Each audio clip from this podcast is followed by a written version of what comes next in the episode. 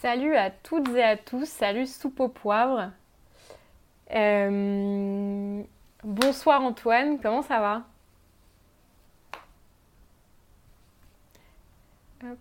Euh, m'avoir invité. je, t'en prie, ça me fait super plaisir de, t'avoir. Tu es mon premier invité pour euh, ce format euh, d'entretien qui aura lieu du coup maintenant à, à, partir de cette semaine tous les mardis soirs. Euh, en essayant d'avoir une horaire à peu près régulière, c'est-à-dire le 10 à 19h, mais en fonction des semaines, en fonction des obligations des uns et des autres, ça pourra euh, éventuellement changer, mais vous serez toujours informé en avance pour pouvoir euh, bloquer votre soirée. mais du coup, comme l'indique le titre de cet entretien, Qui a tué Corbyn? On va parler aujourd'hui de Jérémy Corbyn, du Royaume-Uni, du Labour, de, la politique au Royaume-Uni. C'est un sujet auquel bah, tout le monde n'est pas forcément hyper, euh, hyper habitué. Euh, bah, du coup, je vais te laisser peut-être te présenter et nous dire euh, pourquoi tu t'intéresses à l'actualité politique au Royaume-Uni.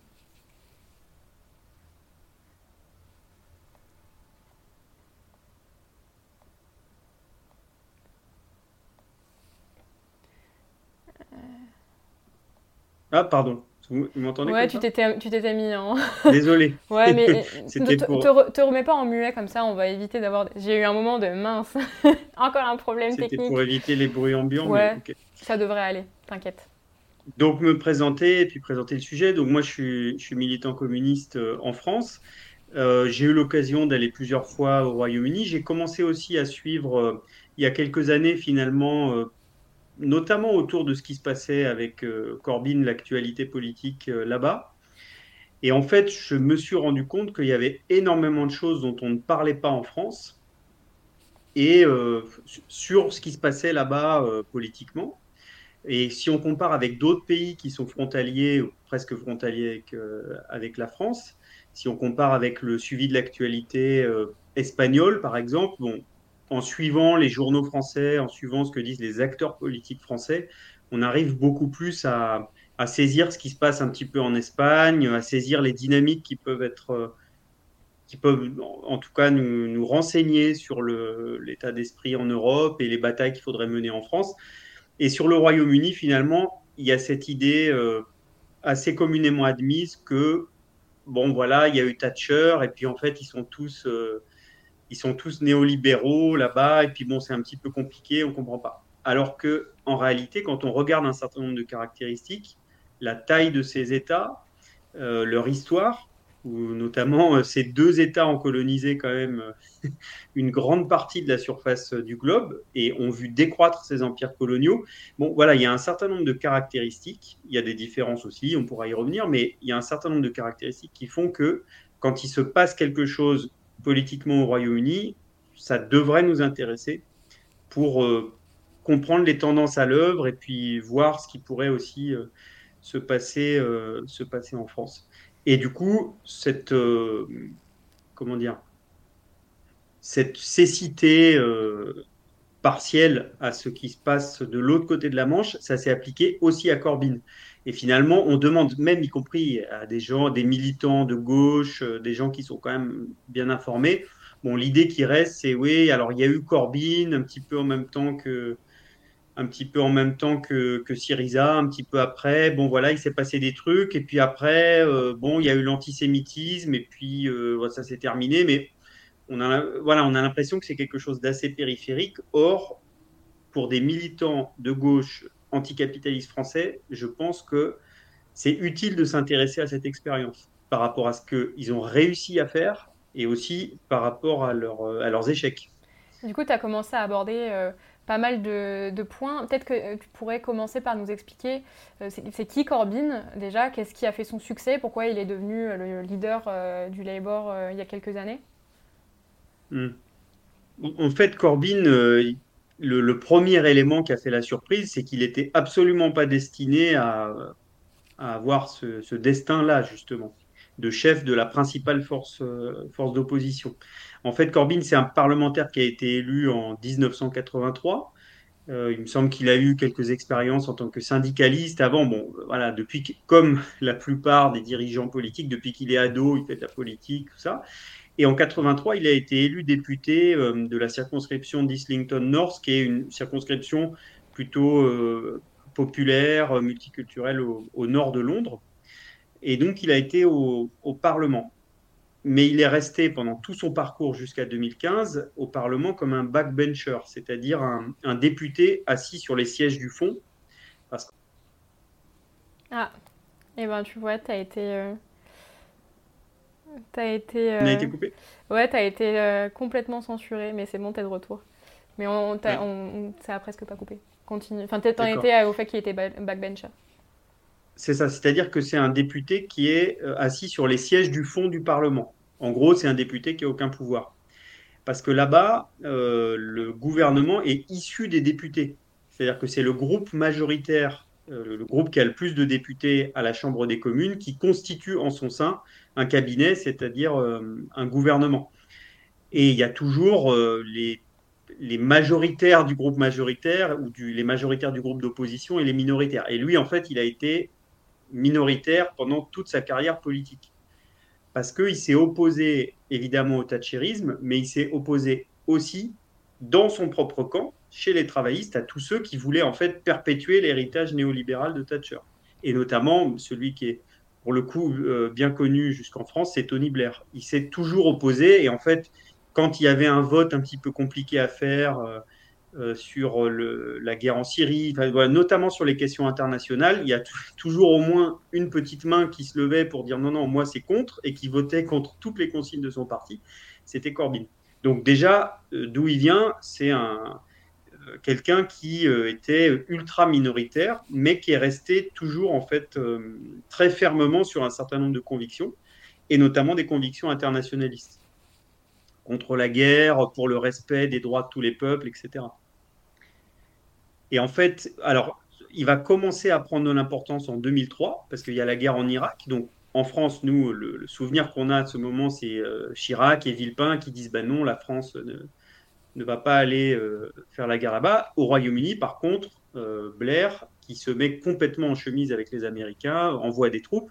Et donc, lui, non seulement il vote contre ça, mais en plus, euh, il, est partie prenante et ça devient un des porte-drapeaux d'un très grand mouvement populaire euh, contre cette guerre. Et c'est à ce moment-là qu'il commence un petit peu, donc en 2003, à se faire connaître. Donc il continue à tenir bon sur ses convictions. Et finalement, euh, il, acquiert vraiment la notoriété en, au moment, en 2015, au moment où il est élu leader du Parti travailliste. Mais de manière complètement, enfin, ça a complètement surpris tous les observateurs.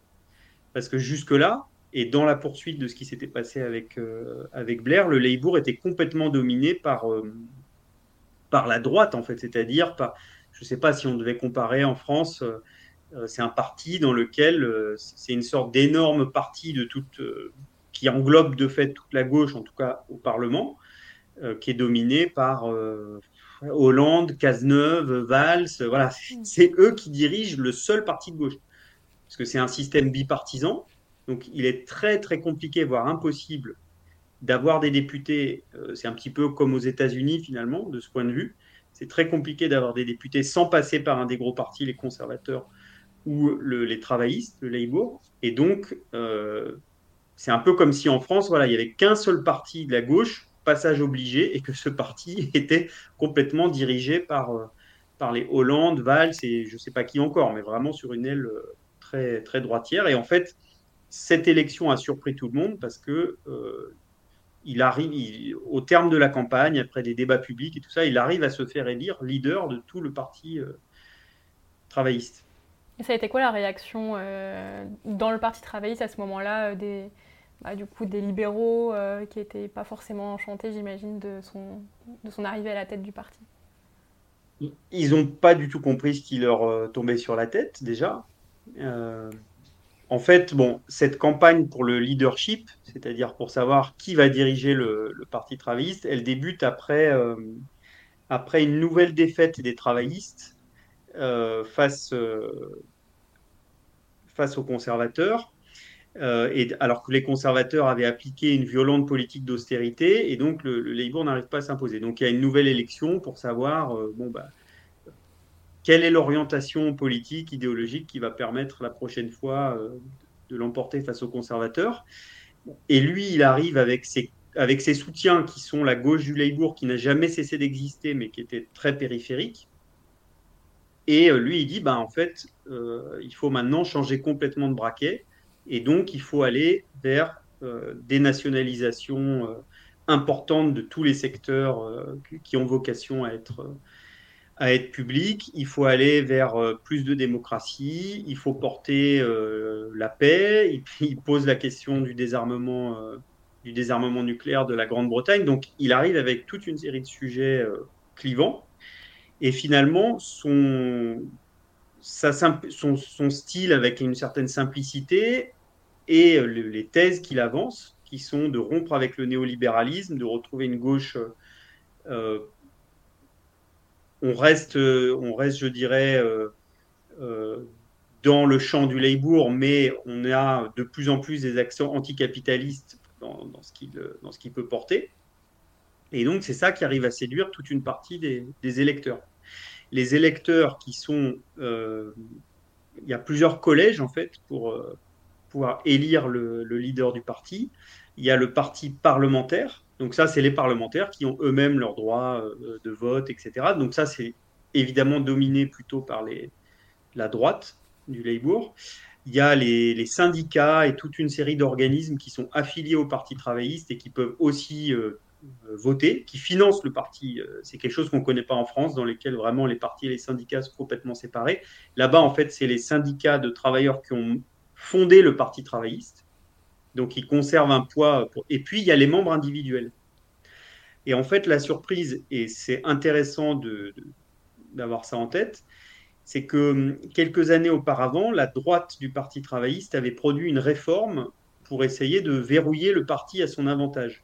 Et ils avaient diminué le poids des, syndicats, évidemment, parce que les syndicats penchaient quand même pour une ligne un peu plus euh, social, etc. Donc ils ont diminué leur, poids pour l'élection du leader et ils ont augmenté le poids des membres individuels en se disant que ça allait forcément favoriser euh, voilà, une, dynamique un peu de primaire, qui, euh, primaire interne qui leur serait plus, plus favorable. Et finalement, ce qui s'est passé, c'est que Corbyn, il a réussi à faire à provoquer par son discours, par la manière dont ils ont fait de la politique aussi autour de sa candidature, l'adhésion ou la réadhésion massive de militants, énormément de, énormément de jeunes, de, jeunes précarisés notamment par la, politique des conservateurs, qui ont voté pour sa candidature. Donc, il est arrivé euh, dans un contexte où la droite travailliste s'est fait prendre à son propre piège. Hmm, mais moi, je me rappelle justement d'images de Corbyn qui étaient euh, sur euh, des scènes de festival avec des milliers et des milliers de jeunes devant, bah, notamment euh, quand on, espérait qu'il puisse prendre le pouvoir euh, au Royaume-Uni. Euh, et du coup, ça n'a pas eu lieu. Et il n'y a pas vraiment de suspense puisque le titre de, de l'entretien, c'est qui a tué Corbyn. Mais du coup, qui a tué Corbyn? Pourquoi il est mort? Enfin, qu'est-ce qui s'est passé? Hmm. Alors, tu fais référence effectivement où à cette scène où il va au festival de Glastonbury et où il y a 100 000 personnes qui l'acclament, etc. Mm, mm. euh, bon, ça, ça se produit l'été juste après les, élections euh, générales de, 2017. Et ce moment-là, donc deux ans après, euh, un an et demi en fait, en réalité, après l'accession de Corbyn à la tête du Labour, c'est vraiment son triomphe, c'est le moment où il est au plus haut et où effectivement à quelques dizaines de sièges près, il manque de devenir Premier ministre euh, du Royaume-Uni. Si ça avait été le cas, il y aurait eu une sacrée crise institutionnelle. Mais euh, finalement, ce personnage qui est arrivé par le vote euh, de, par le vote des travailleurs, par le vote d'un certain nombre de, de militants et de, et de la jeunesse de gauche qui s'est mobilisée pour lui. Bon, bah, au départ, on lui a opposé le fait que bon, d'accord, on lui a dit, vous avez, en fait, vous avez réussi cette élection interne parce qu'il y a quelques gauchistes qui se sont, qui ont tripé autour de votre candidature et tout ça. Mais ça, euh, c'est pas avec un Corbyn qu'on gagne une majorité. Et ça, c'est toujours l'argument des gros euh, de dire euh, oui, oui, d'accord, c'est intéressant ce que vous dites, dans l'absolu, il faudrait sortir du capitalisme, mais ça ne fait pas une majorité, tout ça, ça ne fait pas 50%, on ne va pas pouvoir gagner, et donc il faut aller vers des thèses plus raisonnables, c'est-à-dire des thèses de droite. Euh, bon, ce que montre Corbyn en 2017, et c'est là aussi que c'est intéressant pour nos débats à gauche, c'est qu'en étant sur des thèses radicales, en étant, euh, ça ne veut pas dire dire n'importe quoi, ça ne veut pas dire euh, crier dans tous les sens, mais ça veut dire quand on met en cause le système, on peut rassembler énormément de, suffrages dans la population. Et c'est ce qu'il arrive à faire lors de l'élection de 2017, qui est en fait une élection qui est, euh, qui est déclenchée peu après le peu après le Brexit, on, on, pourra y revenir aussi, euh, donc avant de répondre en fait à la question qui a tué Corbyn, je, parle un tout petit peu de son triomphe quand même, euh, mais de l'élection de 2017 euh, en particulier qui est indispensable pour comprendre ce qui s'est passé après. Donc j'espère que je je dévie pas trop le, sur le sujet. En fait, donc en 2017, ce qui se passe, c'est que les conservateurs sont en difficulté et sont très divisés parce que en fait, David Cameron, pour, euh, arriver à se, faire élire et élire, tout ça, il dit ben Moi, euh, si je reviens aux affaires, je vais euh, provoquer un référendum sur la sortie du Royaume-Uni de l'Union européenne, qui est un très vieux sujet, en réalité, depuis l'adhésion du Royaume-Uni à l'Union européenne et avant la communauté européenne. ça avait toujours été un sujet très brûlant, etc même plus qu'en France en réalité. Euh, et, un petit peu comme en France par contre, ça a été un sujet brandi par la gauche, puis par la droite, puis bon, c'est un sujet qui a été, euh, certains disaient, bah voilà, l'Europe va plus protéger euh, en termes de droits sociaux les Britanniques que ne le fait le, Royaume-Uni, donc il faut y adhérer, puis après la gauche a été davantage contre, donc c'est un sujet qui floute un petit peu les, les repères. Euh, et donc, les conservateurs, eux aussi, au sein de la droite, sont très divisés une fois qu'il y a ce vote surprise dans lequel, euh, à une courte majorité, euh, les Britanniques choisissent de sortir. Et donc, Theresa May, donc Cameron s'en va, et Theresa May devient première ministre. Elle dit Moi, je vais essayer de mettre en œuvre le Brexit. Et tout de suite, elle se heurte à des très grandes difficultés, des très grandes divisions au sein de, son parti. Euh, qui est donc majoritaire dans la Chambre. Et du coup, au bout d'un moment, elle dit, puis elle sait qu'il y a aussi les travaillistes qui attendent au tournant. Donc, au printemps 2017, euh, il me semble que ça doit être en, ça doit être en mai, elle dit, bah, je convoque euh, des élections générales, c'est-à-dire des élections législatives anticipées. Et moi, j'y vais avec le, programme de réaliser le Brexit, etc. Et donc, bah, finalement, Corbyn, un an et demi après son accession, tout le monde panique un petit peu autour de lui parce qu'ils disent Mais attendez, on va devoir faire une campagne éclair, euh, on va devoir y aller. Et finalement, ce qui s'est produit, euh, comme je disais tout à l'heure, ce qui s'est produit au moment de l'élection interne, c'est-à-dire auprès des militants euh, pour savoir qui devient leader du Parti travailliste, se reproduit à une échelle géante, c'est-à-dire à, l'échelle de tout le pays. Et il y a de nouveau, de nouveau, Corbyn reprend son personnage, qui n'est pas un personnage d'ailleurs, mais ça, euh, il va exposer sa personnalité calme, tranquille, mais pour dire voilà, il faut renationaliser euh, la poste, l'eau, il faut renationaliser le secteur ferroviaire, il faut l'augmentation des salaires, revenir sur euh, un vrai droit du travail, etc. Et ça va réussir à, là encore, emporter l'adhésion populaire. Par exemple, je, te, je, te, coupe deux secondes, mais il y a ce Poivre qui nous dit que quand euh, il ou elle, je ne sais pas, vivait au Danemark. Euh, il, a, il ou elle a aidé des amis et camarades du Labour à passer des coups de fil pour les promesses euh, de vote pour les élections. Et la discussion centrale tournait autour du fait que si ça n'avait pas été Corbyn le leader de cette élection, il, serait, il ne se serait pas mobilisé, les personnes qui, qui se sont mobilisées.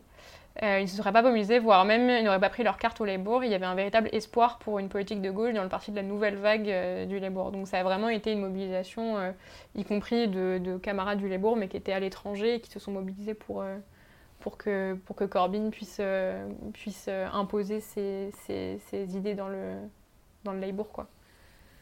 Oui, il a vraiment réussi à créer un, un dynamisme, un enthousiasme Et les chiffres d'adhésion au Labour quand il était leader ont passé tous les ont passé des records en fait. Et donc c'est aussi cette campagne-là très militante, d'aller partout, etc., qui a pu, qui a pu porter ses fruits. donc voilà, donc on a cette élection de 2017 sur laquelle on pourrait discuter encore pendant longtemps, mais qui, euh, qui porte Corbyn jusqu'au seuil du pouvoir.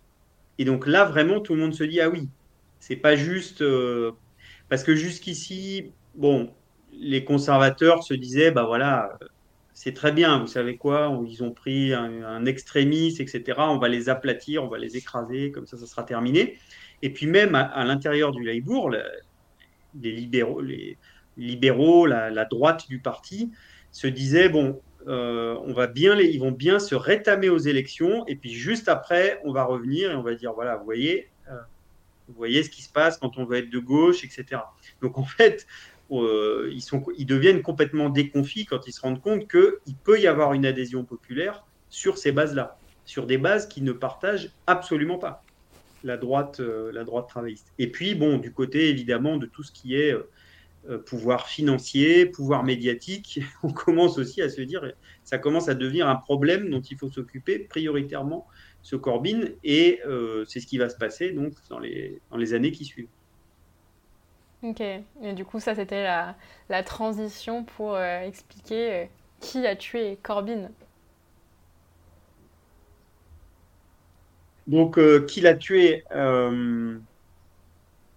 dans la deuxième partie de mon article, qui est effectivement titré comme ça, euh, je reviens sur trois défis auxquels il a dû faire face et euh, trois euh, formes d'adversaires qui, ont qui ont essayé de le terrasser. Bon. La première forme d'adversaire, c'est le... ça a été effectivement en interne d'abord. C'est-à-dire que, je viens de parler de l'élection de 2017, avant l'élection de 2017, en 2016, et euh, quelques mois après, euh, après qu'il ait été élu leader par les adhérents, il y a une tentative de putsch à l'intérieur du parti. Et en fait, il y a une tentative de putsch dans le parti parlementaire. C'est-à-dire que les, les parlementaires, qui sont majoritairement hostiles aux positions de Corbyn, vont essayer de le, de le démettre de ses fonctions. Et ils vont organiser tout un, toute une, euh, toute une machinerie pour se faire, euh, si bien que c'est ce qui est raconté dans le livre d'un journaliste qui a bien étudié euh, tout ça, si bien que au lendemain du vote des militants, qui va pour le coup confirmer Corbyn dans ses fonctions, l'équipe de Corbyn revient au siège du Parti travailliste et ils découvrent qu'on a changé les serrures. Ah. de leur bureau. C'est-à-dire c'était déjà terminé. En fait, le coup était bien préparé. voilà, on l'écrase et puis après, on, les, on les vire de là direct.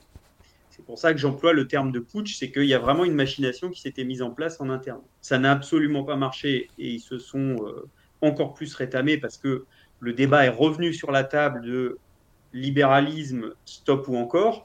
Et en fait, bah, les militants ont reproduit la même réponse, peut-être en, en amplifiant un petit peu. Euh, ça ne va pas calmer euh, les ardeurs de ces euh, militants de droite qui sont aussi soutenus par toute une série de bureaucrates au sein du Parti travailliste. Parce que, bon, comme dans tous les partis, hein, mais particulièrement pour des très gros partis comme celui-là, il y a tout un appareil administratif qui ne dépend pas des élections. C'est-à-dire que hum, le leader du, du, parti a pu changer, mais dans, toute l'administration du parti, qui a des, énormes pouvoirs sur tout un ensemble d'aspects euh, euh, financiers, euh, techniques, juridiques, etc., eux, ils restent en place. Et donc, pendant tout le mandat de Corbyn, il y a un bras de fer avec ses, responsables, ses salariés du parti, qui semblent pencher quand même plutôt du côté de la droite travailliste, si bien qu'il y a eu ensuite toute une série de polémiques et de rapports qui posait la question de l'implication de ces, euh, administratifs du parti euh, dans l'élection de 2017. et il y a eu des accusations comme quoi un certain nombre de, responsables auraient détourné des, sommes d'argent en privilégiant des circonscriptions qui étaient déjà acquises au Labour plutôt que de les flécher vers des circonscriptions à conquérir. Bon, tout ça fait partie, c'est-à-dire qu'ils auraient peut-être volontairement ou pas, ça, ça fait partie du débat. Il y a eu des juristes qui se sont penchés euh, là-dessus. Ils auraient peut-être euh, obéré les chances du Labour de remporter l'élection par haine, en fait, contre les, contre les idées de Corbyn, donc pour faire perdre leur propre, leur propre camp, entre guillemets. Mmh, l'opportunisme, ça peut aller loin. Hein.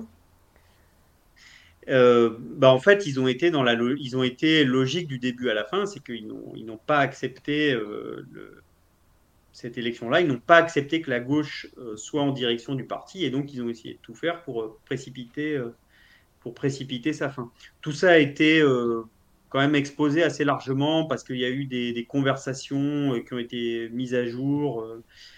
Voilà, il y a toute une documentation. Je, il y a des, quelques liens dans mon article sur comment tout ça, ça s'est passé. Ça, c'est le premier adversaire. Mais tout ça s'est passé. Enfin, tout ça relève en tout cas du champ interne du Parti travailliste, même si évidemment ça fournissait en permanence, la presse pouvait en faire ses choux Le deuxième adversaire, justement, c'est euh, la presse, le monde médiatique, qui s'est mobilisé euh, de manière, qui a été complètement furieux de la victoire de, Corbyn et qui a mis tout son poids dans la balance pour essayer euh, de le, de le faire tomber. D'ailleurs, c'est intéressant de voir qu'en 2017, ça n'a absolument pas produit l'effet escompté. Euh, il me semble, à moins que je me trompe, hein, que c'était juste le jour de l'élection de 2017, le Sun, qui est vraiment le journal euh, à très grand tirage, les fameux, c'est un des fameux tabloïds dont on entend parler ici en France, qui est euh, un torchon de droite, extrême droite, qui fait partie d'un immense empire médiatique qui est possédé par Murdoch qui est une espèce de mania de la presse et qui soutient partout où il le peut, euh, voilà, qui a, soutenu Trump, qui soutient un peu partout les forces euh, de droite et, d'extrême droite. Mhm. Euh, c'est un peu un Bolloré. ouais, c'est ce que j'allais dire, mais je savais pas. C'est un peu un Bolloré anglo-saxon. Ok. Et et donc, il me semble que son journal Le Sun avait titré le jour de l'élection de 2017 euh, un jeu de mots avec Corbyn, euh, bin bin c'est-à-dire euh, un jeu de mots entre Corbyn et poubelle, et avec un dessin de Corbyn qui est mis dans une poubelle. Donc, il faut imaginer. très fin. Le, voilà, il faut imaginer le jour de l'élection, je ne sais pas, le Parisien par exemple, qui voilà met un, des candidats à la poubelle en une comme ça. Mais ça, ça donne un petit peu le ton de la campagne qui a eu, qui a été une campagne complètement euh, hors de toute euh, mesure. Et euh, c'est pas que la presse privée qui était comme ça. Il y a eu des enquêtes par des, scientifiques qui ont montré que la BBC, donc la chaîne, l'équivalent de France Télévisions là-bas, donc on pourrait penser qu'ils sont quand même un peu plus réservés, etc. En réalité, ils ont eu 70% de leur contenu, quand ils parlaient du Labour, c'était des contenus plutôt hostiles contre 30% de contenu euh, positif. Donc, il y a une campagne très agressive qui va ensuite se doubler d'une euh, campagne sur la question de l'antisémitisme. Euh, on pourra y revenir peut-être peut-être après, mais en tout cas, voilà, il y a une, de, très lourdes accusations qui sont portées sur Corbyn, sur le Labour, et donc tout ça va ne va pas les aider. mais le dernier adversaire, pour répondre enfin à, cette question sur qui, euh, qui a tué Corbyn et le projet qu'il portait, euh, en fait, c'est euh, le, le, pourrissement de la question du Brexit qui va excéder en grande partie les Britanniques et que Boris Johnson, qui est un, un politicien de droite, droite dure, qui a été maire de Londres, qui euh, s'est fait connaître par toute une série de, petites phrases et de frasques, euh, qui, va, euh, qui va arriver à se faire élire Premier ministre par ses pairs conservateurs et qui va de nouveau, donc cette fois-ci en décembre 2019, déclencher une élection générale. Et il va dire, moi, je veux maintenant faire le Brexit. Get Brexit done, c'est son slogan. Et il parvient dans cette élection à écraser euh, Jérémy Corbyn. Et donc on a deux élections finalement. L'élection de 2017 où euh, il, triomphe face à Theresa May et l'élection de 2019 où le Brexit est devenu une question qui a complètement surpassé toutes les autres. On ne parle plus que de ça et sur laquelle Corbyn a énormément de mal à se positionner avec son parti. Et donc, dans ce cadre-là, il se fait écraser. Et là, pour le coup, euh, bah, il rend euh, son mandat euh, donc, tout début 2020 au, dans le Parti travailliste. Et à la suite d'une élection interne sur laquelle on peut revenir aussi si ça vous intéresse, la droite travailliste parvient à reprendre la main. Donc, ce qui a tué Corbyn, au-delà de toutes les autres formes d'adversité auxquelles il s'est confronté, c'est vraiment euh, cette élection de 2019 dans laquelle les, les, masses populaires qui s'étaient euh, qui s'étaient tournées euh, presque majoritairement, en tout cas massivement vers lui en 2017, s'en détournent autour de cette question du Brexit. D'accord. Et il est devenu quoi après cette défaite, Corbyn? Alors après la défaite, donc très rapidement, il annonce qu'il va qui va arrêter, qui va rendre son mandat. Euh, il y a donc un nouveau, euh, une nouvelle élection pour le leader du Labour. Lui, il soutient euh, une jeune parlementaire qui s'appelle Rebecca Long Bailey, qui était la responsable des questions industrielles et écologiques sous son mandat. Donc, pour qu'elle prenne sa succession, il y a, un, il y a plusieurs autres candidats.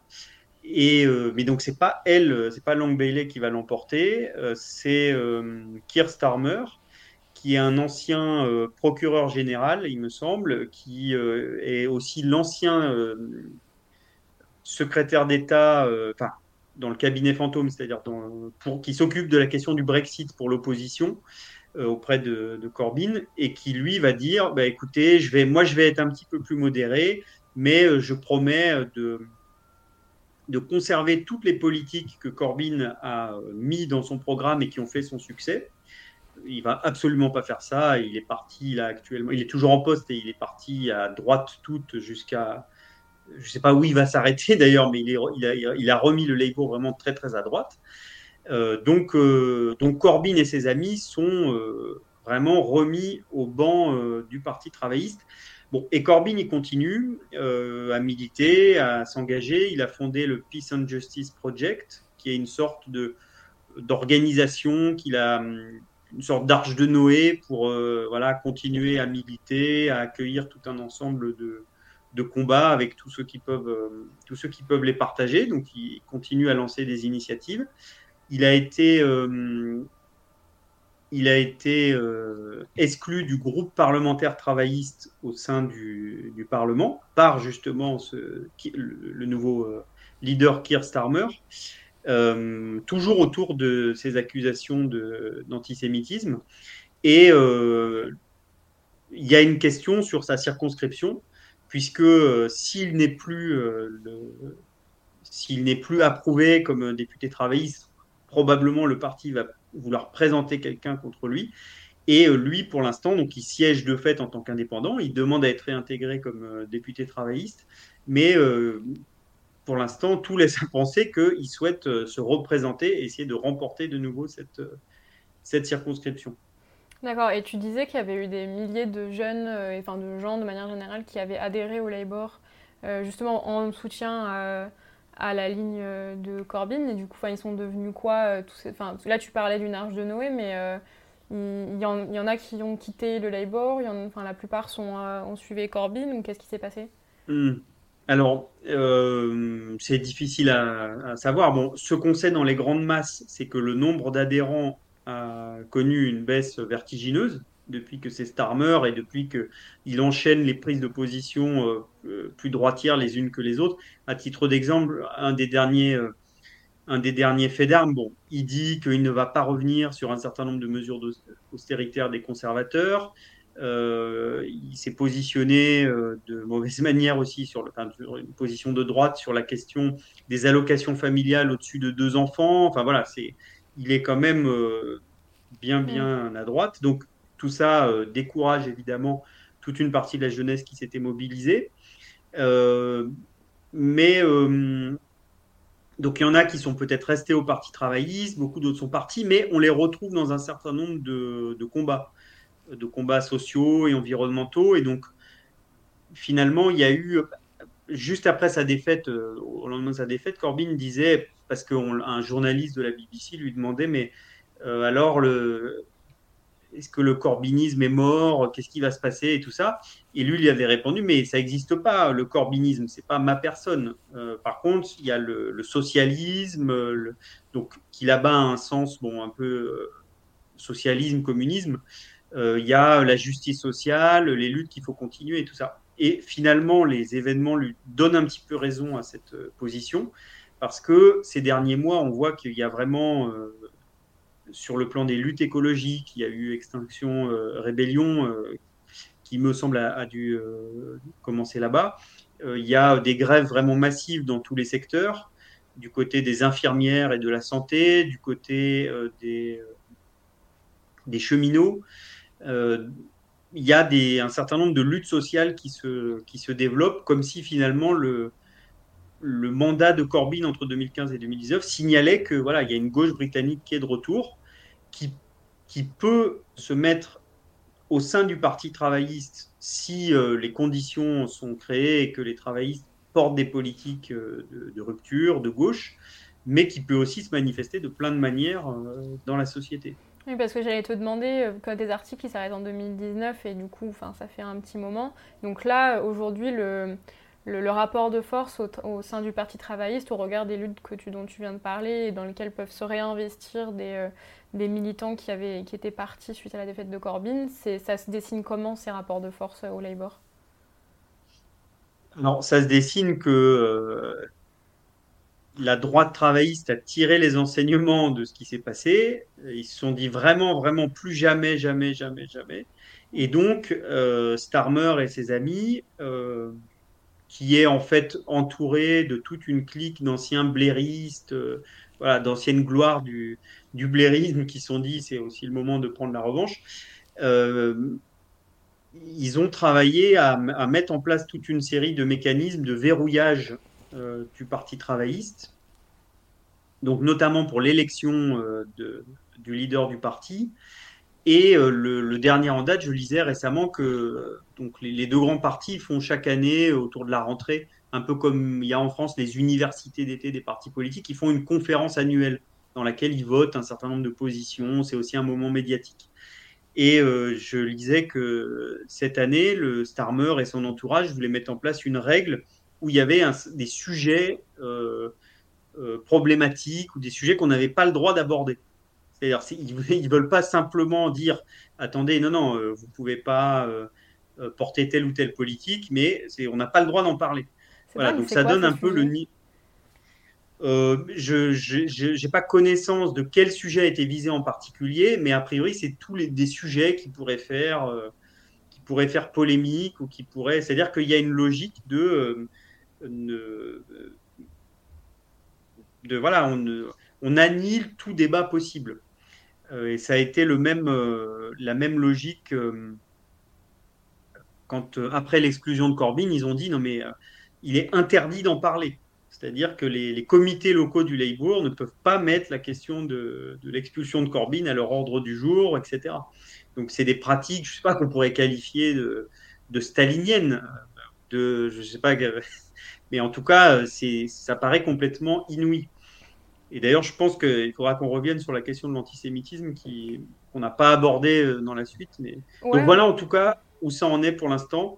Euh, sur le, la situation politique. C'est une gauche qui est toujours très périphérique et qui se demande euh, maintenant comment exister, comment faire entendre sa voix et sa différence. Il y aura peut-être des occasions pour ça, parce que Starmer euh, devient tellement euh, sectaire qu'en fait, il y a des endroits où la gauche travailliste pèse quelque chose et ils ont des élus qui sont en fait les meilleurs, candidats objectivement au-delà des orientations pour remporter. Euh, et euh, ils refusent de les comment dire, ils refusent de les investir. Et donc, il y a un maire euh, dans le nord-est de l'Angleterre qui s'appelle Jamie Driscoll, qui n'a pas été sélectionné et donc pour les prochaines élections, et qui donc l'a dit je, vais me présenter quand même, je vais affronter finalement le Parti travailliste. Donc, c'est assez nouveau là-bas. Euh, puisque comme je l'ai dit au tout début, euh, c'est vraiment le bipartisme et on ne peut pas. Enfin, c'est pas comme en France, on peut dire oui, mais je me présente au second, on verra au second tour, on fera l'union des forces de gauche, ça n'existe pas. Il y a un seul tour, c'est tout. Il y a un seul tour et c'est les gros partis qui remportent tout. Donc, jusqu'à maintenant, à chaque fois qu'il y a des d'autres partis, à part un petit peu les, les Lib Dem ou les Verts qui avaient une députée jusqu'à maintenant, personne n'était arrivé à vraiment se offrir une alternative à ces deux principaux partis euh, qui, en tout cas avec Starmer et les conservateurs tels qu'ils sont, offrent quand même peu d'alternatives. Enfin, le spectre politique qu'ils proposent est très resserré. Donc, euh, enfin, voilà, en quelques mots, euh, on va voir ce que ça va donner. Mais il y a des tentatives de la gauche, en même temps de rester un peu au Labour, de faire aussi entendre sa voix à l'extérieur. on ne sait pas encore quelle voix ils vont choisir et quelle voix va s'avérer efficace. Ok, j'ai très envie de te demander quelles sont les leçons à en tirer pour la gauche en France, mais du coup, avant ça, euh, tu, as très justement euh, parlé avant euh, de, des accusations d'antisémitisme qu'il y a eu contre, contre Jérémy Corbyn, et c'est vrai que j'en avais entendu parler à ce moment-là, mais j'avais pas énormément suivi. Du coup, je veux bien que tu apportes un, apportes un éclairage là-dessus, si possible. J'imagine que ça faisait aussi partie de la campagne d'attaque qu'il y a eu contre, contre Jérémy Corbyn. Hmm. Euh, oui, en fait, alors c'est un sujet un petit peu compliqué et dans lequel euh, qui suscite quand même une hystérie euh, rarement vue. Ce qu'on a vu en France, par exemple, de tout ça, c'est que pendant les élections législatives de 2022, les candidats il y avait deux candidates de la NUPES qui sont à la France Insoumise, donc Daniel Simonet et Daniel Obono, qui étaient candidats dans des arrondissements de, du nord-est de Paris, euh, qui donc faisaient leur campagne. Et Jérémy Corbyn était de passage à, Paris. Et à un moment, il fait une photo qui a été diffusée sur les réseaux sociaux dans laquelle il les soutient. Et cette photo a été utilisée, euh, ça a circulé de partout en disant Ah ben voilà, euh, Daniel Obono et, le, et Daniel Simonet, et en fait toute la NUPES, c'est des antisémites, etc. Ah, mais ça parlait, ça parlait de, la, de la NUPES. Ok. Oui, oui, bien sûr. C'est-à-dire que euh, comme Corbyn est un antisémite, en tout cas c'est ce qu'ils disent, qu'ils posent avec deux, deux euh, candidates, donc ces candidates sont des antisémites, on le répète de partout, et avant de pouvoir... Donc ce niveau on a atteint ce niveau de folie là, euh, par des gens qui, par tout un système politique et médiatique qui par ailleurs peut être très prompt à soutenir aussi des personnalités euh, antisémites et à les faire exister euh, quand ça peut aussi, euh, aussi l'arranger.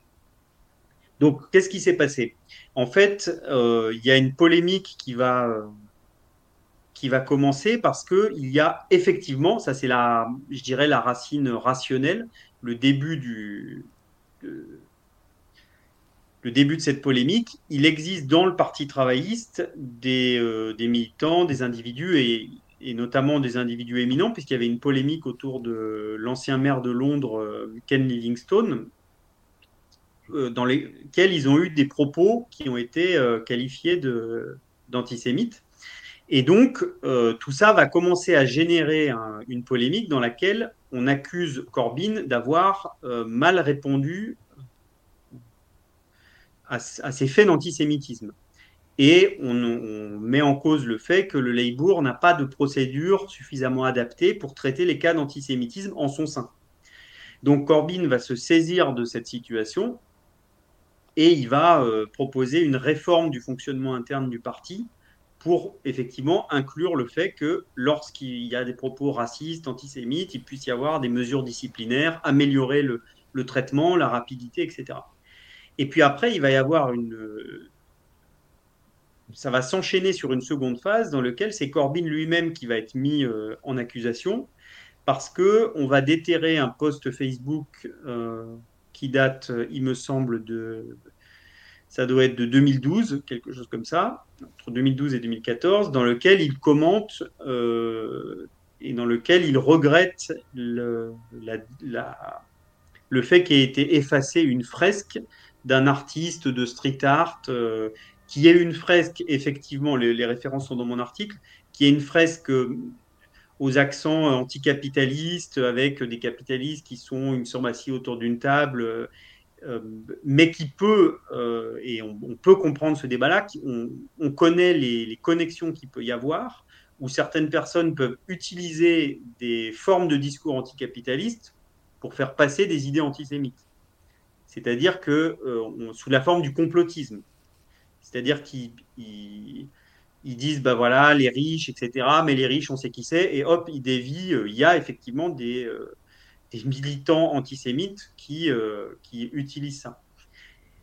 Donc cette fresque avait fait polémique à l'époque. Et Corbyn avait commenté dans ce groupe Facebook en disant Ah ben c'est dommage de détruire cette fresque, etc. J'ai pas la citation en détail, mais il, se, il s'oppose à ça. Et donc ce poste est déterré et on commence à dire Mais attendez, Corbyn est un antisémite, etc. Donc Corbyn fait une nouvelle réaction dans laquelle il dit que euh, il avait, si ses propos ont blessé, qu'il s'en excuse, qu'il n'avait pas pris conscience de, du, du, que dans le flou qu'il y avait autour de cette fresque, il pouvait y avoir une connotation antisémite, donc euh, il présente ses excuses, etc. Mais en fait, à partir du moment où la machine est lancée, ses adversaires vont trouver systématiquement d'autres éléments pour dire, bah, vous voyez, Corbyn est un raciste, etc. Donc on va aller déterrer euh, des posts Facebook qui ne sont pas de lui, qu'il n'a pas liké, avec lesquels il n'a aucun rapport, mais qui ont été publiés dans un groupe Facebook de soutien à la Palestine dont il était membre. Et en fait, ça va aller de plus en plus loin comme ça, en disant, bah voilà, vous voyez, c'est un antisémite, c'est un raciste. Mm. Tout ça se passe où au même moment, euh, on a la droite du Parti conservateur qui est en train de s'extrême droitiser et qui est en train de porter à sa tête Boris Johnson, qui est un homme euh, raciste, antisémite aussi d'ailleurs, qui avait fait toutes ces phrases sur les homosexuels, euh, sur les femmes, les femmes qui portent une burqa, c'est des, je sais plus à quoi il les avait comparés, mais enfin, c'est des boîtes aux lettres. Il avait dit, enfin, voilà, il a eu toute une série de bon. Et cet homme-là va devenir premier ministre, visiblement dans une complaisance relativement générale, pendant que on pointe du doigt Corbyn qui est un militant euh, antiraciste historique, de lutte contre l'antisémitisme aussi, etc.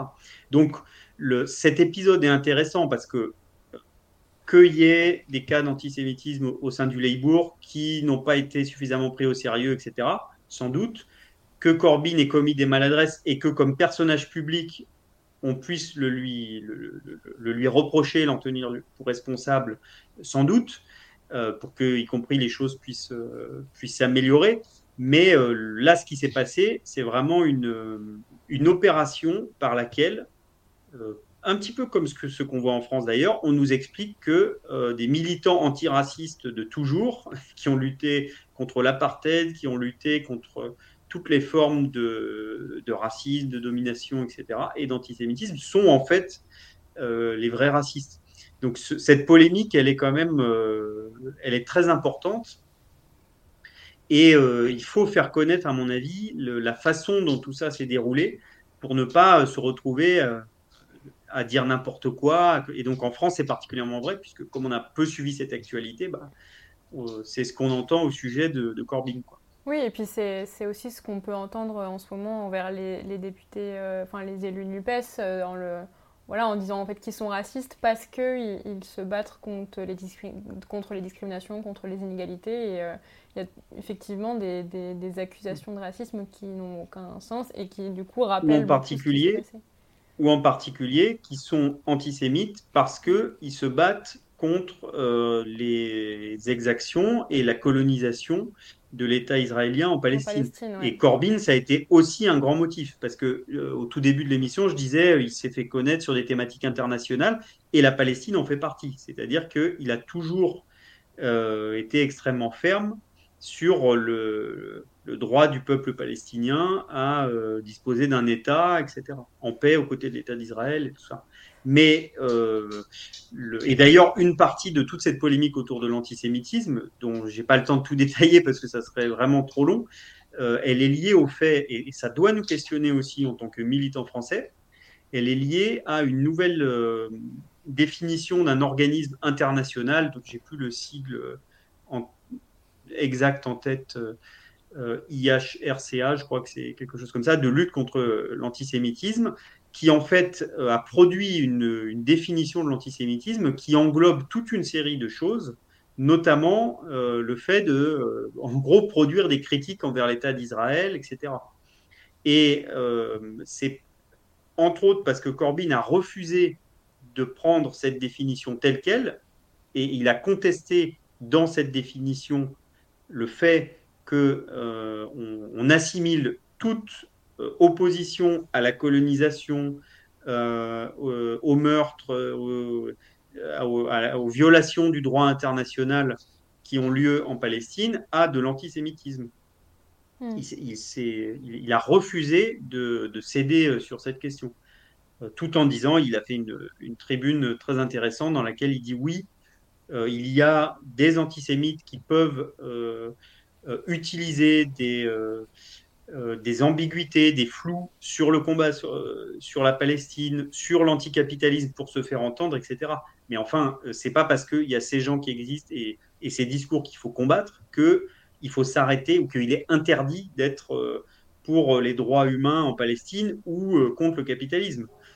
Euh, ça paraît. Euh, et voilà. Et je, je, me suis permis d'ajouter ça. Désolé si, si j'espère que je suis pas trop long, parce que pour le coup, ce débat prend les mêmes formes en France, où ça devient complètement fou dès qu'on essaie de dire que euh, il y a un droit international, que les Palestiniens ont le droit à la vie et ont le droit d'occuper le territoire dans lequel ils vivent. Euh, ça devient une accusation euh, pour euh, antisémitisme, y compris de la part, je, le répète encore une fois parce que c'est important, de toute une série d'individus qui sont extrêmement complaisants avec des militants antisémites notoires et avec des propos antisémites notoires. On n'entend plus du tout parler du livre de Darmanin dans lequel il avait des propos franchement très limites, son livre sur Napoléon, sur, sur les juifs par exemple. Mais ça, ça passe complètement hors du débat euh, politique. Donc c'est un vrai sujet euh, dans le débat politique en Grande-Bretagne et euh, en France. Il y, a, ce sujet de l'antisémitisme.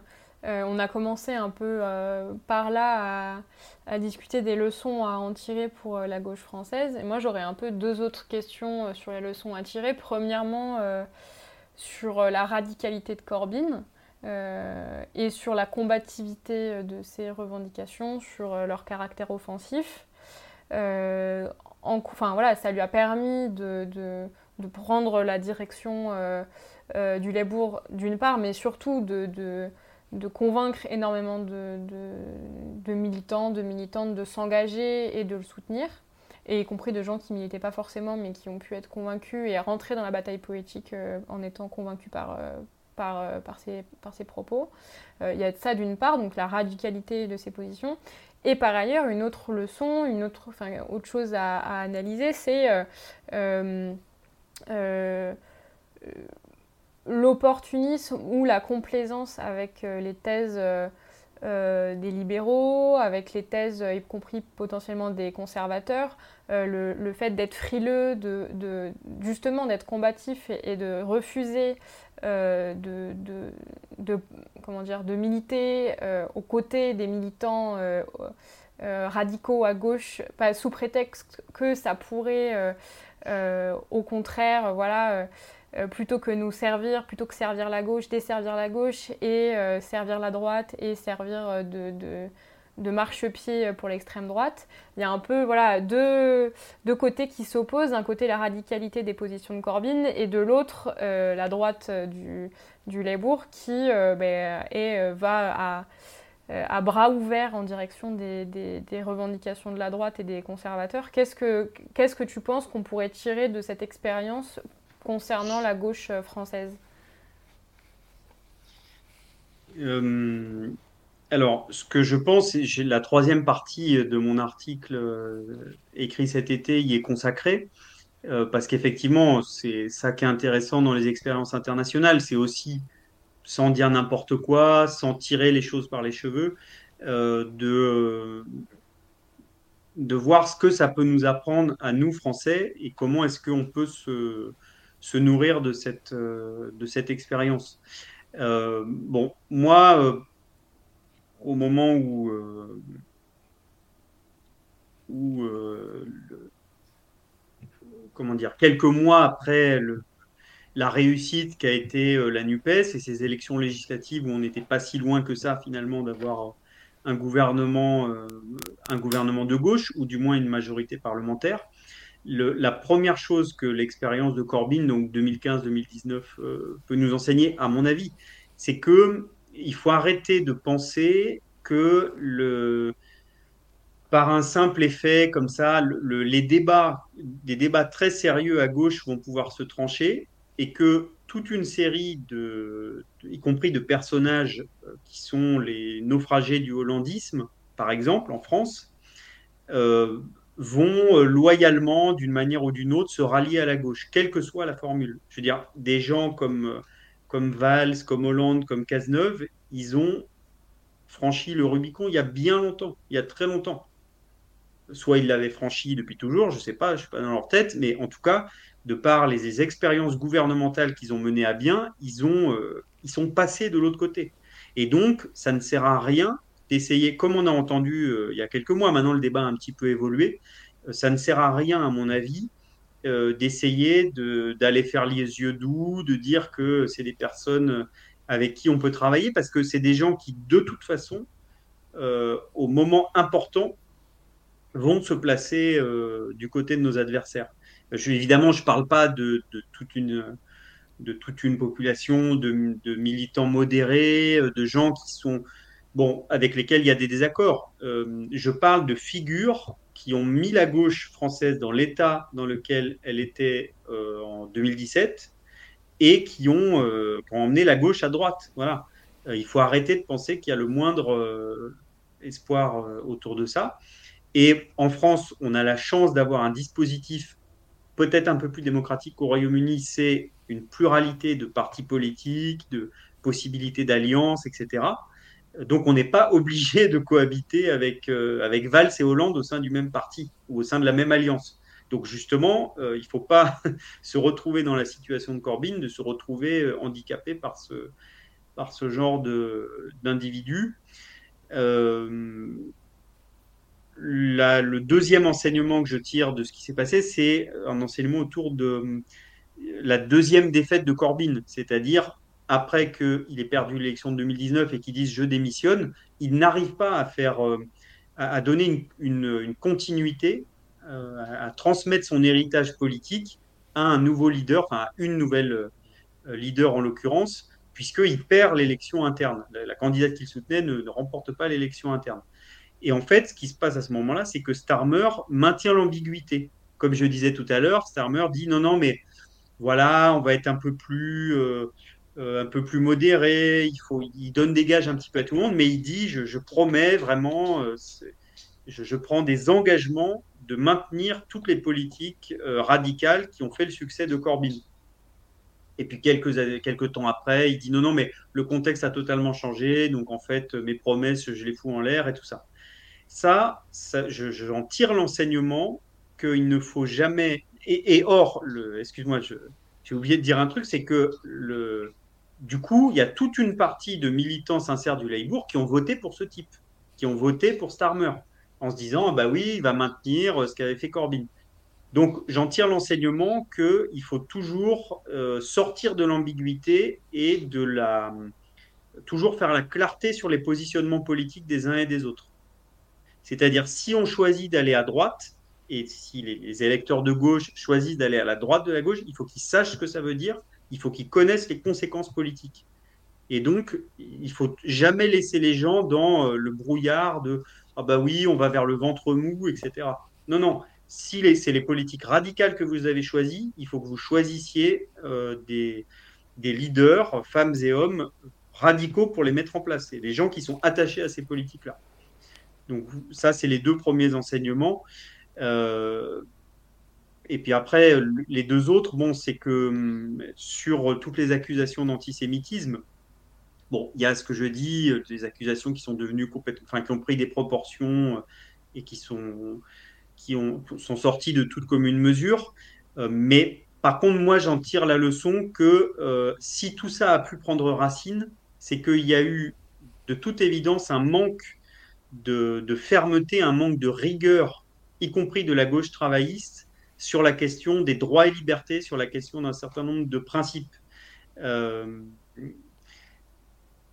c'est-à-dire que la gauche ne peut pas se payer le luxe. Je veux dire, la droite, ils peuvent le faire. On l'a vu, j'en parlais avec Johnson. Ils peuvent dire toutes les horreurs, tout le monde s'en fout, parce que de toute façon, c'est des salauds, tout le monde le sait, ils le disent eux-mêmes. Euh, je veux dire, voilà, Zemmour, il peut parler de déporter des gens, mais la gauche ne peut à aucun moment le laisser l'occasion à ses adversaires de dire ah mais vous voyez en fait c'est eux les vrais racistes en fait c'est eux les vrais parce que c'est ce qu'ils font en permanence.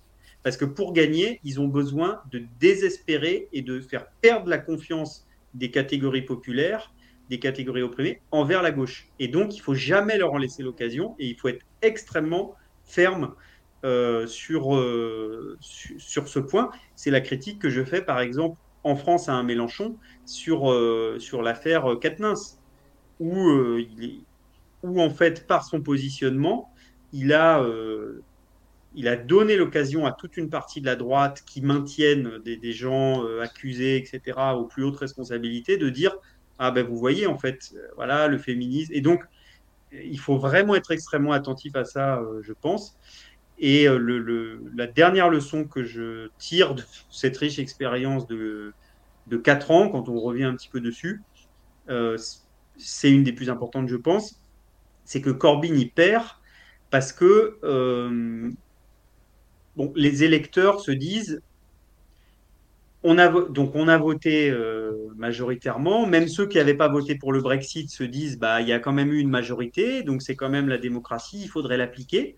Et en fait, entre 2016 et 2019, il y a, euh, il y a toute une, saga parlementaire dans laquelle ça s'entre-déchire à la Chambre des communes, ça s'entre-déchire entre les ministres, et le, finalement, les militants du corbynisme se perdent un petit peu dans ce, enfin malgré eux, hein, pas, ils n'y ils ont pas forcément contribué, mais comme toute l'actualité politique devient le jeu parlementaire entre les pro-Brexit, les anti-Brexit, bah, finalement, ils perdent ce qui avait fait leur force initiale, c'est-à-dire l'élan populaire, le fait d'aller euh, contre l'establishment, etc. Et, ils et c'est presque Johnson qui apparaît comme voulant remettre en cause l'establishment et dire, voilà, tous ces gens, euh, ces élites cosmopolites, moi je suis du côté des, des, anciennes communautés ouvrières euh, du nord de l'Angleterre, qui ont d'ailleurs, pour certaines, basculé, certaines circonscriptions historiques travaillistes, qui ont basculé du côté conservateur, et dit, voilà, moi, je, moi, Johnson, je suis du côté de ces gens-là. Et euh, Corbyn se fait écraser dans ce piège. Et donc, la maîtrise de euh, qui est anti-système et quel sens on donne à l'anti-système, ça me semble être une question absolument essentielle pour euh, conserver la confiance des catégories populaires avec qui on veut changer ce système, justement. Désolé d'avoir été. non, non, non, non, justement, je pense que c'était une très bonne chose de de pointer euh, les différents enseignements qui peuvent être, euh, qui peuvent être tirés. Et, euh, et vu que c'est bientôt les élections européennes, voilà, il y a eu une expérience assez particulière aussi au Royaume-Uni, on en a parlé tout à l'heure, mais c'était le Brexit. à ton avis, quelles leçons on peut aussi tirer de cette expérience quand on, quand on s'intéresse aux élections européennes du coup, qui arriveront là en 2024 le Brexit a été un piège euh, terrible, effectivement. Euh, ça a été un outil euh, très important de distraction, de division aussi de l'électorat, un piège de division mortelle pour la gauche entre en fait deux catégories, les catégories plutôt urbaines ou en dynamique, londoniennes, mais pas que, voilà, vraiment urbaines, jeunesse euh, plutôt euh, diplômée, mais aussi appauvrie. Enfin, toute la dynamique qu'on voit aussi euh, en, France, qui s'est heurtée, donc eux qui étaient contre la sortie de l'Union européenne, autour d'idées parfois un petit peu libérales, mais aussi parfois internationalistes. Enfin voilà, le fait de, rester solidaire avec les autres pays, etc. Et une autre catégorie qui était acquise historiquement à la gauche britannique, c'est euh, toutes les communautés ouvrières qui, euh, notamment, euh, ont beaucoup vécu autour du charbon, par exemple, des, mines, des villages de mineurs, etc., et qui, mais aussi un certain nombre de villages côtiers qui ont beaucoup vécu de la pêche, et qui, eux, ont produit un vote pour le Brexit autour en part, autour de motifs peut-être identitaires aussi, mais aussi autour de motifs sociaux, c'est-à-dire marre du dumping social, etc. Et finalement, ces deux catégories qui pourraient ensemble peut-être constituer une majorité de gauche, que Corbyn avait réussi à, mettre ensemble au moment de l'élection de 2017 en disant voilà, on va affronter le, système, bah, se sont complètement déchirés à cette, à cette occasion. Et en fait, eux, ils ont trouvé le Brexit. À chaque fois, la droite trouve un truc euh, différent pour produire une césure entre ces catégories sociales-là. Ils en ont vitalement besoin. Euh, et il ne faut pas l'encourager, du coup. C'est pour ça que je pense que, enfin, c'est un avis, hein, je, je, pense qu'à l'occasion de ces élections européennes, euh, il ne faut pas jouer avec l'anti-européanisme. enfin, il faut être euh, anti, euh, anti-libéralisme, anti-austérité, anti-patronat et nourrir des solidarités avec les autres peuples européens. Mais il faut, à mon avis, avancer d'une manière qui permette euh, que, se retrouvent, que se retrouvent ces catégories-là, y compris en France. Mmh, parce qu'y compris la, porte du Frexit, c'est aussi la porte. Enfin, il y, a des débats qui sont assez houleux sur la question de, des personnes musulmanes, euh, est-ce qu'ils sont ou non euh, dans les cadres de la laïcité, de la République. Donc c'est aussi un débat qui, rejoint au final euh, celui du Brexit, par un bout, en tout cas dans la défense, vu qu'on renonce à changer le monde, vu qu'on renonce à faire la révolution, bah, du coup on, se, on, protège son précaré et on se, on se bat contre ses voisins, etc. Et, c'est tout autant un outil de division. et il y a aussi la question de la loi immigration, tu vois. Enfin, en France, on a ces débats-là aussi, au-delà de la question de l'élection européenne, qui sera aussi une question. Mais déjà, en fait, tous les débats qu'on a depuis la rentrée sur euh, la Baïa, sur la laïcité, ensuite, là, les mois qui vont venir sur la question de l'immigration, toutes ces questions, au final, euh, sont dans le, sillon des discussions qu'il y aura sur la question de l'Union européenne. Euh, et du coup, potentiellement, un refermement et d'une division des classes populaires entre euh, pro, contre, union, etc. Alors que je suis d'accord, il faudrait plutôt se concentrer sur les questions de libéralisme, de, de, lutte contre, euh, contre les traités austéritaires, etc. Toutes ces manœuvres de division, c'est effectivement un risque. Euh, et, et, on voit qu'ils y arrivent, enfin en tout cas, ils arrivent à, à, remporter des victoires en ce sens, nos, nos adversaires. Mais il peut aussi y avoir des bonnes surprises. Et tous ces gens qui sont en ce moment euh, quand même très à l'aise, qui communient ensemble dans la haine du peuple, etc., dans toutes leurs réformes euh, sur, euh, pour sanctionner les chômeurs, sur la baya, en fait, bon, pour s'attaquer par tous les bouts possibles au peuple et, le diviser, bah, tous ces gens, ils faisaient moins les malins au moment de la réforme des retraites. Voilà. Et donc, on a finalement deux séquences qui montrent que quand on s'unit, euh, quand euh, on arrive à être sur euh, des, quand on fait de la lutte des classes, en fait, bah voilà, on peut leur, aussi leur infliger des défaites. Et bah, du coup, si on arrivait à faire ça au moment des élections européennes, ça serait, ça serait bien. mais ça suppose une unité populaire et sans doute une unité politique, du coup. Ce qui n'a pas l'air gagné, mais tout à l'heure, euh, je ne sais pas vraiment si c'est une question à laquelle tu sauras répondre, mais ça, ça m'avait fait euh, tiquer. Euh, tu avais parlé du fait que Corbyn, ça s'est passé au même moment que Syriza, enfin que la période Corbyn, c'était à peu près sur les mêmes, la même période. Et du coup, là, il y a, quelques, il y a une semaine, dimanche de la semaine dernière, euh, il y, euh, y, a Syriza qui a, a, été pris, enfin le nouveau leader de Syriza, c'est un ex-trader de la Goldman Sachs qui a, a fait fortune aux États-Unis, qui est revenu euh, en Grèce et qui a expliqué que voilà, vu qu'il a connu le, le, monde financier de l'intérieur, il est plus à même de le combattre, etc. et donc aujourd'hui, on se retrouve avec le parti de la gauche radicale grecque qui est dirigé par euh, un, financier qui dit très clairement bah, je veux faire de Syriza un parti du centre. Euh, euh, et, je peux, je peux pas m'empêcher de faire le lien avec ce, qui, ce qui a pu se passer au, Labour. à ton avis, est-ce qu'il y a un lien entre les deux? Qu'est-ce qu'on, enfin, quel, dans les leçons que tu as tirées sur l'expérience du Royaume-Uni, qu'est-ce qui peut se, se, se, retrouver au niveau de ce qui s'est passé en Grèce? Non. C'est quand même assez différent parce que Ouais. le Parti travailliste, c'est un parti euh, qui est plus que centenaire, Mhm. qui a été au tout départ fondé par les, les mouvements ouvriers, le mouvement syndical, qui a traversé plein de périodes différentes et qui, après une période vraiment néolibérale, euh, Blair, euh, Brown, etc., a, euh, a produit un brusque virage avec Corbyn pendant quatre ans avant de revenir et en étant encore euh, très à, très à droite. Oui. Euh, bon, tandis que Syriza, c'est assez différent. Euh, c'est un parti qui s'était monté euh, et qui, qui avait grandi. Enfin, je veux dire, qui n'a pas le, qui n'a pas la même, Oui, c'est la des- même c'est année histoire. 2000 la création de Syriza, c'est ça?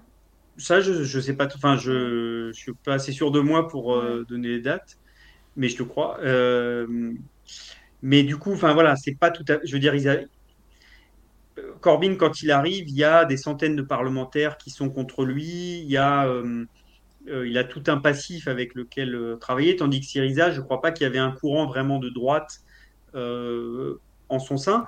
Ceci étant, ce que ça, ce que ça nous indique, c'est que nos adversaires, autant la gauche est en train d'épouser un certain nombre de thèses radicales, parce qu'elles se rendent compte qu'il faut prendre les choses à la racine et qu'il faut traiter les, problèmes avec, euh, face à l'ampleur des problèmes, bah, il faut les traiter jusqu'au bout mais nos adversaires euh, font pareil.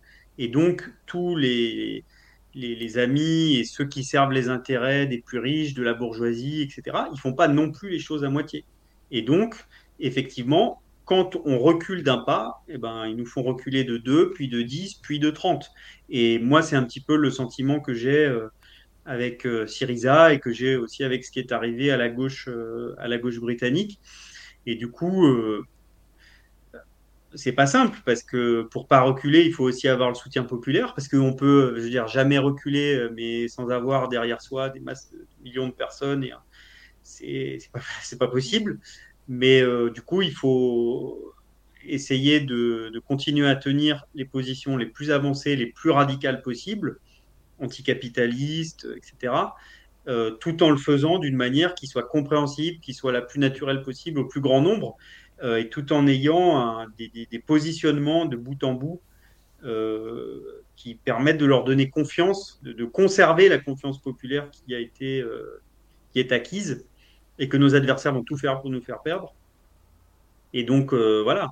Donc s'il y a un spécialiste ou une spécialiste de la Grèce qui peut venir parler de Syriza, ça serait important aussi. Mais voilà, peut-être ce que ces deux événements ont de commun, c'est que euh, ouais, quand tu trébuches ou que quand tu commences à reculer, euh, que ça soit volontairement ou pas, bah, tes adversaires ils te font boire euh, le, la calice jusqu'à la lie, comme on dit.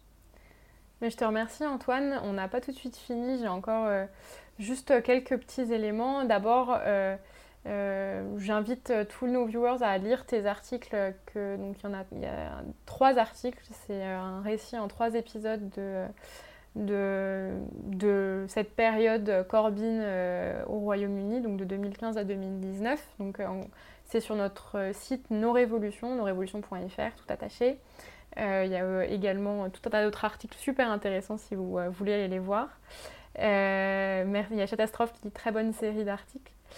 Euh, Qu'est-ce que je voulais dire? Et oui, donc voilà, je vous invite très fortement à aller retrouver ces, ces articles-là. J'ai mis le lien du premier article. Super. Normalement. Ouais. Euh, je crois que ça arrive. Euh, bon. Euh, oui, et donc je voulais aussi te demander si tu avais d'autres. Enfin voilà, un dernier sujet sur lequel tu aurais aimé revenir rapidement parce que c'est vrai que ça commence à peut-être à faire long pour les viewers, mais euh, euh, voilà, si tu si avais un sujet que tu aurais aimé aborder, euh, auquel tu as pensé pendant notre discussion ou autre, n'hésite pas. Enfin, je je, je, je pas, t'es pas obligé de te forcer à trouver quelque chose à dire, mais. J'essaie de réfléchir, mais je crois qu'on a abordé l'essentiel de. Enfin, à part revenir vraiment plus en détail, mais sur tel ou tel sujet, je crois que on a abordé la plupart des, des thèmes. Ouais. Ok, bah, mais en tout cas, ouais. en, en, tout cas, voilà, s'il y a un, aussi une idée à retenir pour la suite, je pense qu'il est important, moi je vais continuer à essayer de, le faire un petit peu, de, de, continuer à suivre ce qui se passe outre-Manche, d'essayer de voir ce qui, ce qui nous est commun, ce qui est différent, parce que il y a les débats qu'on a en France et les débats qu'il y a là-bas se retrouvent quand même souvent à épouser des contours similaires. Du coup, ça doit nous intéresser. Et les différences qu'il y a entre les deux, euh, pour le coup, les, ressemblances comme les différences sont là aussi pour nous faire réfléchir. Super. Ben, je te remercie beaucoup, Antoine. Merci au chat euh, et aux viewers d'avoir été là euh, tout le long de cet entretien. C'était le premier, il y en aura de nouveaux du coup chaque semaine. les, les, invités seront annoncés quelques jours auparavant et j'espère que vous serez nombreux et nombreuses pour assister à, à ces interviews. En tout cas, pour celle-ci, euh, c'est fini. Je te remercie encore une fois, Antoine, euh, pour euh, tes explications très claires et très. et, on va suivre, on va suivre les autres invités, sans doute plus prestigieux que moi. Tu es très prestigieux, tu es glorieux, Antoine. Non, mais on n'a pas le droit d'avoir des indices sur les futurs invités. Non, pas de spoiler, mais vous saurez bien assez tôt, chaque semaine, il y aura des, des nouvelles annonces. Voilà, donc euh, bah, passez une bonne soirée les viewers, à bientôt et puis à la semaine prochaine. Salut Salut